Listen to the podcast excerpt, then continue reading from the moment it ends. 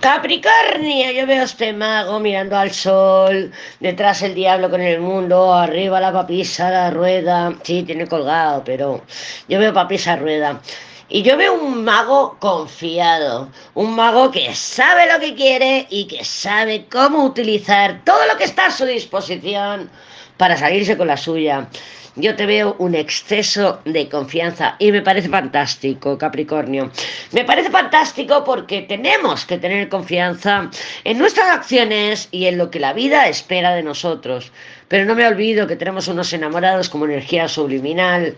Y me habla a mí de faroles, habla a mí de yo voy a ir por aquí, antes me ha resultado en el pasado, lo voy a volver a coger porque esto en el pasado me funcionó pero nadie te garantiza que vuelva a funcionar en el futuro.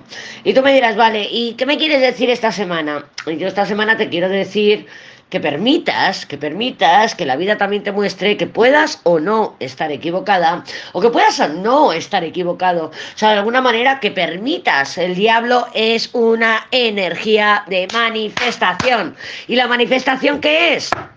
Lo que puedo tocar. ¿Lo has oído bien? Mira lo que puedo tocar, lo que es tangible para mí. Entonces, permitas, que permitas, que te abras a que digas, yo tengo la razón, yo sé que esto me va a salir bien, pero voy a permitir, voy a dar el beneficio de la duda, a ver si la vida me confirma si realmente tengo razón o no.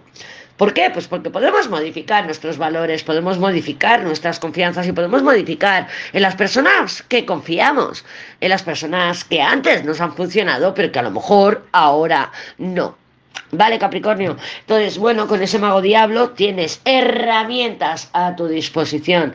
Tienes las herramientas a tu alcance para conseguir todo lo que quieras. Pero yo te pregunto, ¿Quieres satisfacción inmediata o la quieres a medio y largo plazo?